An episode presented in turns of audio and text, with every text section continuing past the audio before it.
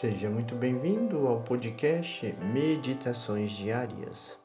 A sabedoria deste mundo é loucura diante de Deus. Da primeira carta de São Paulo aos Coríntios. Nossa meditação de hoje é sobre a loucura dos pecadores.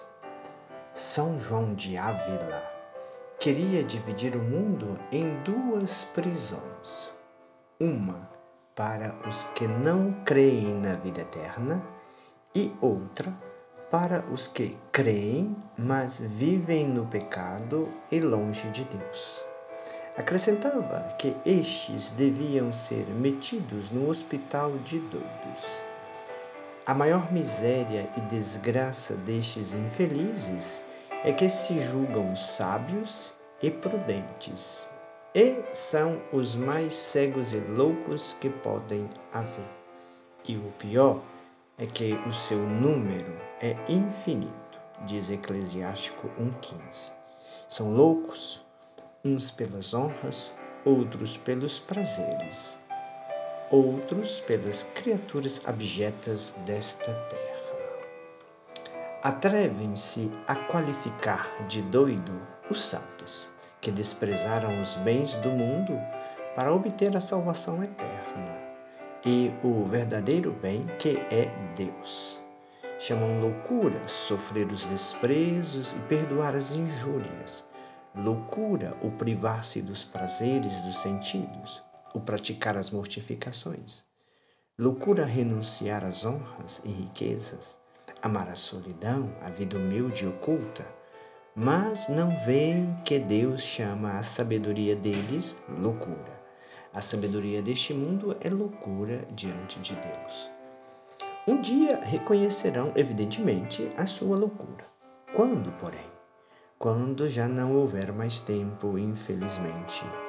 E então exclamarão com desespero: Ah, como fomos insensatos! Sabedoria 5:4. Considerávamos loucura a vida dos santos, mas hoje reconhecemos que fomos nós os insensatos. Vede como são agora admitidos no número dos felizes filhos de Deus e tem a sua felicidade entre os santos, felicidade que será eterna e que os tornará para sempre bem-aventurados, ao passo que nós ficamos no número dos escravos do demônio a arder neste abismo de tormento por toda a eternidade. Infelizmente, enganamo-nos. Tal será a conclusão de seus lamentos, dos que chamam os santos de loucos. Enganamo-nos querendo fechar os olhos à luz divina, e o que nos faz ainda mais infelizes é sabermos que nosso erro é e será sem remédio enquanto Deus for Deus. Que loucura, meus irmãos, que loucura não é perder a graça de Deus por um vil interesse, por um prazer efêmero. O que não faz um vassalo para ganhar as boas graças do seu soberano?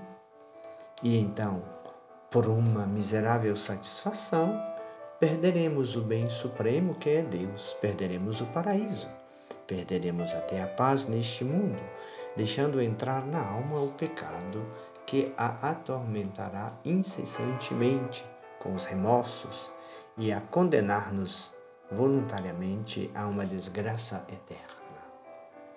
Provarias qualquer prazer proibido se houvesses de ficar com a mão queimada ou encerrado no túmulo por um ano? Cometerias tal pecado se houvesses de perder por ele cem mil reais? Não há dúvida que crês e sabes que pecando perdes o paraíso e a Deus, e que para sempre será condenado. E, apesar de tudo, te atreves a pecar. Peçamos a Deus perdão orando. Oremos. Ó Deus de minha alma, que seria de mim nesta hora se não me tivesseis feito tão grandes misericórdias? Estaria no fundo do abismo, no inferno, entre os insensatos. Agradeço-vos, Senhor, e rogo-vos que não me abandoneis na minha cegueira.